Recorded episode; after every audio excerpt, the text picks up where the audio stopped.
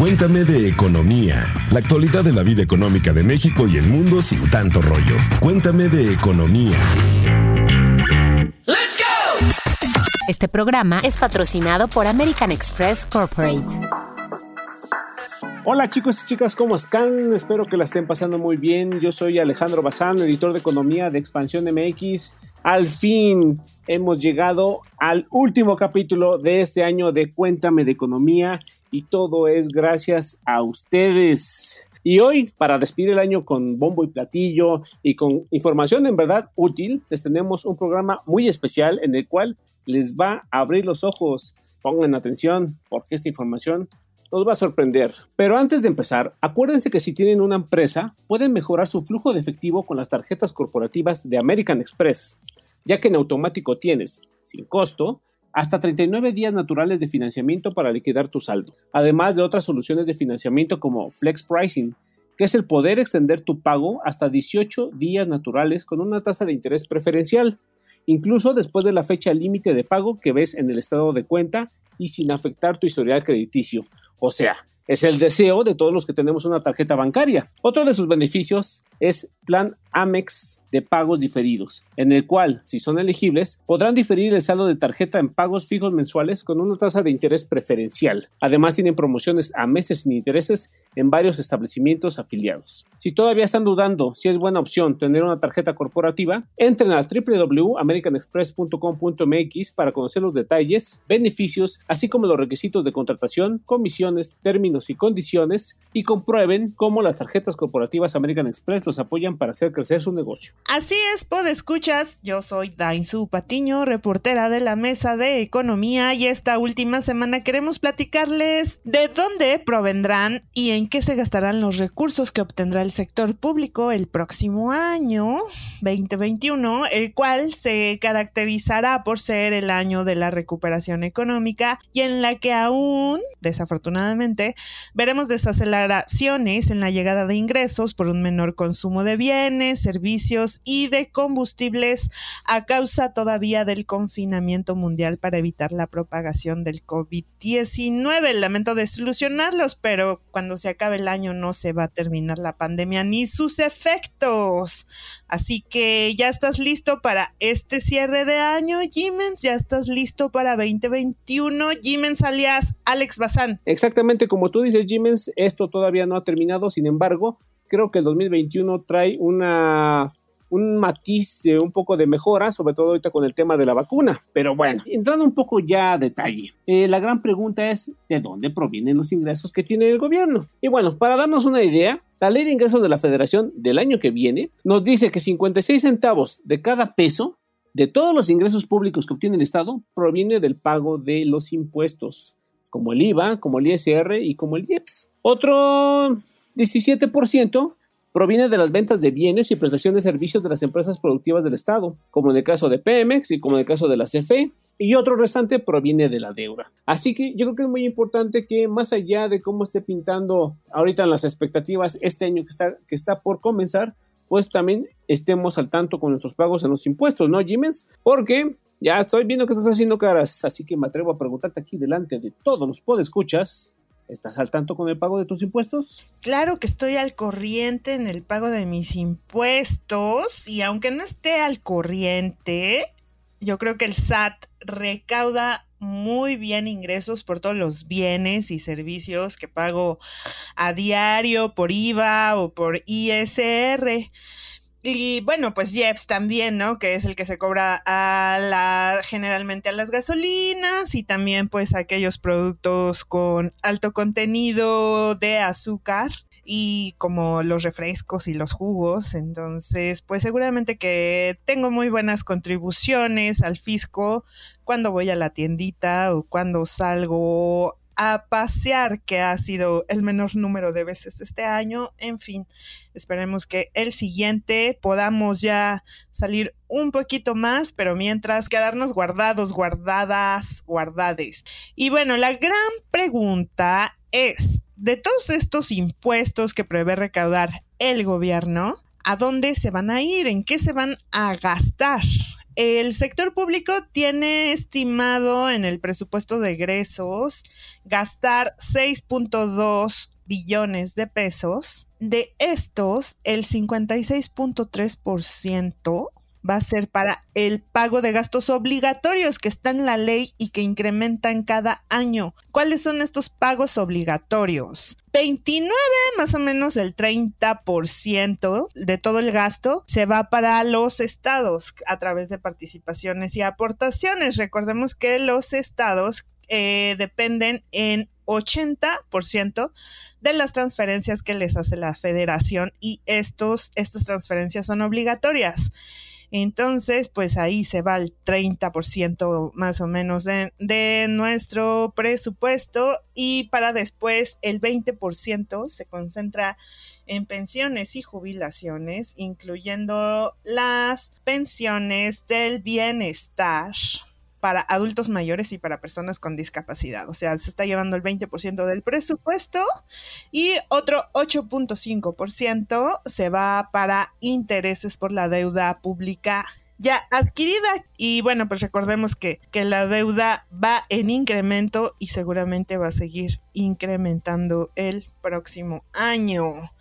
Jimens, explícanos esta parte de las pensiones y jubilaciones, ¿por qué se gasta tanto dinero del sector público en estas jubilaciones? ¿Es de cierta forma equitativo para todos los que pagamos eh, impuestos en la actualidad? Pues fíjate, Jim, que ahorita lo que tú comentas creo que es muy importante, porque de repente cuando uno se pone a pensar, bueno, yo pago tantos impuestos, ¿ya dónde se va ese dinero, no? Y tú escuchas por acá que hay una casa en Malinalco, que hay otra casa en España. Pues fíjate que aquí hay un punto que hay que, hay que analizar y que tú lo comentas muy bien, Jim, es que todo lo que se recauda prácticamente, pues gran parte del presupuesto, la mayoría, ya casi está etiquetado. Y una parte de este etiquetado, y son obligaciones que tiene el Estado con los ciudadanos, ¿no? Es el pago de pensiones, que es como tú mencionas. Es toda la gente que está cotizando en el IMSS, en, eh, que tiene seguridad social. Por primera vez, el año que viene, bueno, en este 2021, el pago o lo que se le va a destinar ya está superando el billón de pesos. Es decir, esta cifra sigue creciendo y es una bola de nieve que se está, eh, o sea, que está creciendo y que no le están prestando ahorita mucha atención. Me imagino que por pues, este año vienen elecciones, entonces todo debe ser padre, bonito, ¿no? Por decreto, todo es felicidad, pero sí es un problema muy grande y que deben de atenderlo. Y la diferencia de la reforma al sistema pensionario que se anunció este año que termina, eh, impacta solamente a la gente que tiene afores, ¿no? Pero deja de lado a mucha gente que, eh, una, que, que, no terminó por cotizar completamente en el IMSS o que está en la informalidad y tiene ahí un problema para cómo, cómo va a, a enfrentar la edad de retiro o la vejez. Así que este es todo una trama, todo un problema, pero sí es, es importante tener en mente que esta parte eh, la cubren nuestros impuestos. Pero un poco para explicar también sobre este tema, los invito a escuchar a Sony Villa, quien es investigadora del Centro de Investigación Económica y Presupuestaria, quien considera que la repartición de los impuestos que se recaudan en México es un poco inequitativa. Escuchemos qué es lo que nos cuenta. Este, todo el pago en pensiones, incluyendo el, las pensiones del bienestar, Ajá. Este, y las pensiones a discapacitados. En 2021 estos van a representar 4.9 puntos del PIB. 4.9 puntos del PIB. Así es.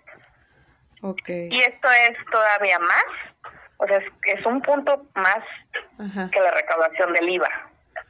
Un punto más que la del IVA. Como país, todo, o sea, todo mundo pagamos IVA. Ajá. Este, todos, desde los bebés hasta los más ancianos, pero eso se nos está yendo para pagar, pues, pensiones, es decir, sí, recursos que necesitan, pero de, una, de un sector de la población muy específico. Sí esperamos ver cierto cambio, sin embargo, la reforma en pensiones federal no ataca las pensiones por beneficio definido que son las que pues más presiones han estado poniendo las finanzas públicas.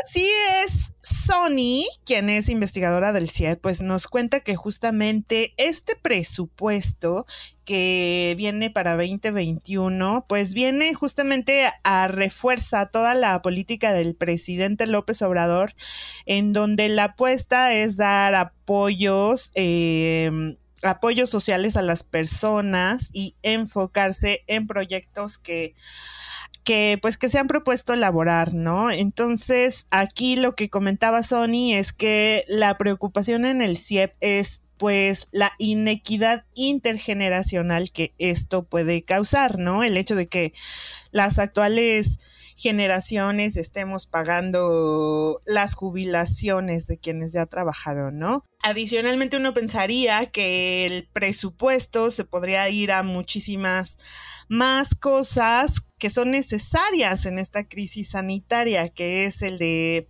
el gasto en la salud, ¿no? Y que menciona que, que sí, o sea, los gastos en salud definitivamente no aumentaron mucho, no aumentan mucho para este año que va a empezar. Un análisis realizado por México Como Vamos refiere que para la vigilancia epidemiológica apenas se va a destinar el, el 0.01% del presupuesto. 0.01 del presupuesto para vigilancia epidemiológica, mientras que para la atención a la salud y medicamentos para la población sin seguridad social se va a destinar apenas el 1.9% del presupuesto, cuando sabemos que más del 60% de las personas que trabajan lo hace en la informalidad cifras que nos llevan a la reflexión. No los quiero hacer llorar porque Jiménez les va a contar de otros gastos que pues se pueden llegar a reducir para generar un, para generar recursos que se puedan utilizar en otras cosas. Exactamente así como tú dices, Jiménez, esta crisis, que aunque diga el gobierno que le cayó como anillo al dedo, pues la verdad sí está muy complicado porque tiene muy poco dinero y tiene que gastar o tiene muchos compromisos, ¿no? Como tú dices, pues no hay dinero para la salud, no hay dinero para la educación, no hay dinero para no sé qué, pero ¿qué tal una rifa de una aeronave que por ahí estuvo? Es así, ahí sí le destinamos un poco de billetito porque nos tenía que quedar bien. Pero ahora, cuando tú mencionas estos, estas reducciones de gastos, hay gastos este, pues que deben de considerarse o cancelarse, ¿no? O sea, me vienen a la mente que, hay gastos no obligatorios que absorben parte de este presupuesto. Ahora, obviamente tendrían que reducirse, pero estos gastos en qué están? Yo te puedo decir, por mencionar algunos, está Pemex y la Comisión Federal de Electricidad, que absorben el 15% del presupuesto neto. O sea, es bastante. Mientras que el gasto de las dependencias federales se va a llevar el casi el 20% del presupuesto. Eh, y de ahí, bueno, pues hay un monto que también lo que usan las, de, las dependencias los estados es que, ¿y cómo le voy a pagar a mis trabajadores? Y las provisiones económicas que hay para los demás servidores públicos, todo eso, pues eso representa otro 2% del gasto neto total. O sea que está, es un reto bastante complicado, ¿no? Me recuerda a los que somos este, un poco, ya tenemos algunos añitos a la canción de Oye Bartola, ahí te dejo estos dos pesos, pagas todo y lo que te sobre lo utilizas para el gasto. Ahí lo estiras, lo fundes, a ver qué le haces a cada peso que vas a recibir de los ciudadanos, porque realmente va a ser una situación difícil y para levantar la economía pues se va a requerir de más inversión y pues vemos que el gasto de inversión tampoco es tampoco es como un gran gasto dentro del el presupuesto público, aunque se diga que aumentó más de 10% este año. Entonces, pues escuchas, pues yo creo que aquí usted ya está enterado de lo que se gastan los impuestos, usted lo considera mm, justo o no, en qué le gustaría que se gastaran sus impuestos, todos los impuestos que nos quitan, el, el 30% de su salario, el 16% de sus servicios eh, que pagan por IVA todo el tiempo, ¿en qué les gustaría que se gastaran? Escríbanos a arroba XP Economía en Twitter y también pueden escribirnos un correo electrónico a economía arroba expansión.com.mx. Ya tengo agendada mi primera posada virtual, eh, va a ser un poco raro. Eh, decidí también ¿no? Entrarle al intercambio en tienditas por compras virtuales, por aquello de seguir cuidando el dinero, de cuidar el dinero que anda escaso en esta época de fin de año y de crisis y pues por también por aquello de no andar generando basura. Ustedes van a regalar, le van a entrar al intercambio, cuéntenos, pórtense bien, coman mucho, pero siempre con la sana distancia. Jimens, feliz año. Como todo lo bueno llega a su fin, este podcast os ha terminado. Podéis ir en paz. A nombre de José Ávila, de Luz, Elena Marcos Méndez, de Daiso Patiño, de Mónica Alfaro y de Isabel Ferguson. Muchas gracias por todo, chicos. Muchas gracias. Nos escuchamos el próximo año. Sean felices, usen cubrebocas. Hasta pronto. Este programa fue patrocinado por American Express Corporate. Cuéntame de economía, la actualidad de la vida económica de México y el mundo sin tanto rollo. Cuéntame de economía.